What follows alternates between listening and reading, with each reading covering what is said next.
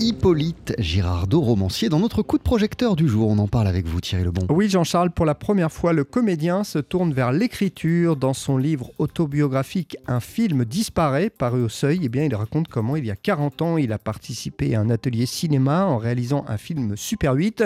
Ses acteurs, c'était des jeunes d'une cité et euh, ces derniers eh bien, vont lui permettre de vivre une aventure artistique et humaine inoubliable. On écoute Hippolyte Girardot. Il y a pas mal, comme on dit, d'entrées pour parler du livre. Il y en a, il y en a une qui est euh, les années fin des années 70, début des années 80, c'est raconté aussi. C'est un roman d'apprentissage aussi pour un, le jeune homme que j'étais qui savait pas encore bien quoi faire de sa vie. C'est aussi un, le, roman euh, d'une sorte de transfuge social euh, d'un gars qui vient de Versailles, qui, est confronté à la réalité d'une autre banlieue euh, autour de Paris. En fait, il y a pas mal d'entrées sur, sur le bouquin et aussi l'histoire d'un père, d'un fils avec son père. Voilà. Moi, je trouve que le livre est construit un peu comme ça, comme un espèce de gros puzzle.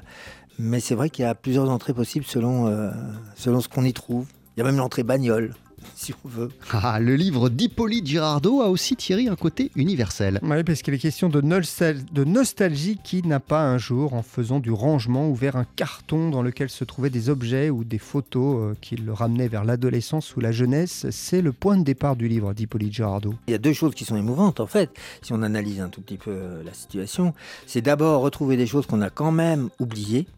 Et puis, il y, a une deuxième chose qui est que si on fait ça, ça veut dire qu'on est dans une situation euh, de déménagement, de, partir de là où on était. Donc euh, on abandonne quand même quelque chose. C'est-à-dire qu'à la fois on retrouve des, choses du passé, mais aussi on, les abandonne parce que tant qu'elles étaient à la maison, tant qu'elles étaient à cet endroit-là, elles bougeaient pas, c'était sédimenté, on s'en foutait complètement, mais c'était là, comme on le savait dans le fond.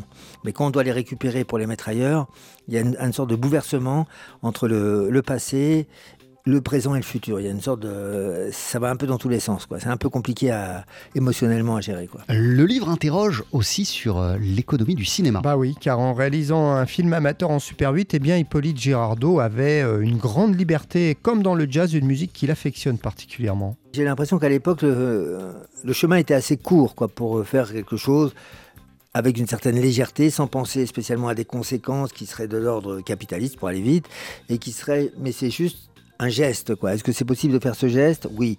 Aujourd'hui, je pense qu'effectivement, euh, tout produit euh, culturel est un produit aussi. Et la question de quoi faire de ce produit se pose très fort. Donc la liberté, c'est pas qu'elle n'existe pas, bien sûr que si, elle existe. Mais c'est une lutte que moi j'ai pas eu à faire pour faire ce, projet qui d'ailleurs euh, voilà a explosé quoi. Mais c'était pas très compliqué quoi en fait. À part que c'est très chiant à manipuler, mais à part ça c'est pas très compliqué quoi.